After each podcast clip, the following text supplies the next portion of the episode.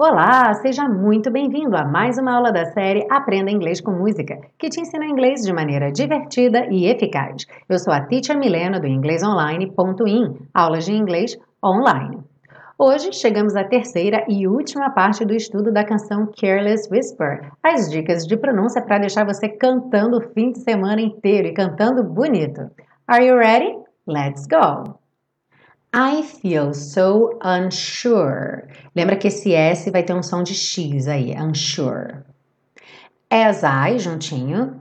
As I take your hand and lead you. Aqui a junção do lead com you causou aquele you comum quando a gente tem uma palavra que termina com D e o you logo depois. Então, and lead you to the dance floor.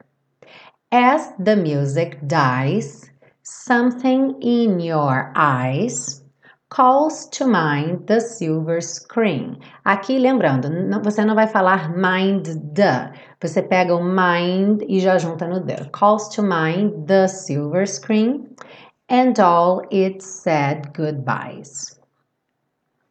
I'm never gonna dance again. Lembra que o E final do dance não é pronunciado. Então a gente junta o C com again e esse C com som de S. Dance again. Guilty feet have got no rhythm. Rhythm. Não se assuste com a escrita dessa palavra. A pronúncia é rhythm. Rhythm, que é o ritmo.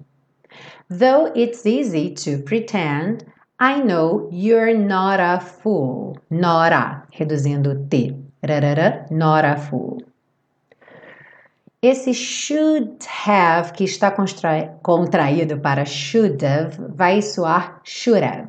Should have. Should have known better than to cheat a friend. Tirar, reduzindo T. Rarara, cheat a friend.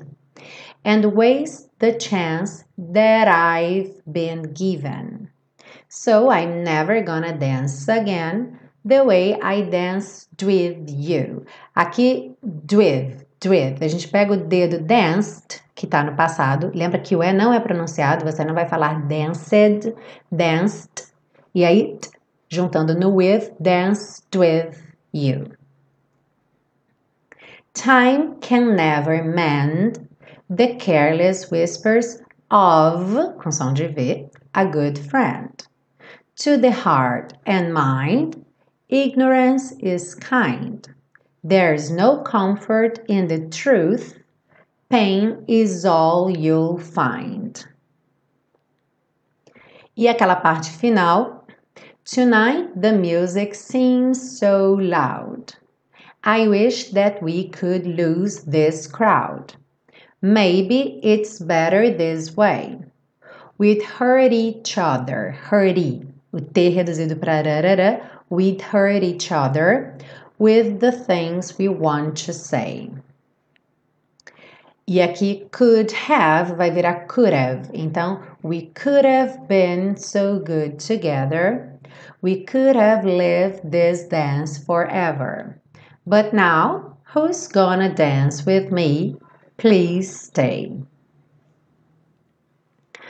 Bom, não esquece de pegar o seu PDF que está no link da descrição dessa aula. O PDF, principalmente dessa terceira parte da pronúncia, tem todas as anotações da aula, as palavrinhas ligadas, as letras que não são pronunciadas, algumas dicas para você fazer certinho a pronúncia de duas palavras que se juntam e modificam um pouco o som. Então, não esquece de pegar seu PDF. E eu queria aproveitar para te lembrar que se você quiser demonstrar todo o seu amor pela série Aprenda Inglês com Música e se tornar um super colaborador, Lá na mesma página onde você baixa o PDF, tem o link tanto para o PayPal quanto para o PagSeguro. Você pode fazer uma contribuição de qualquer valor e apoiar esse projeto que você gosta tanto.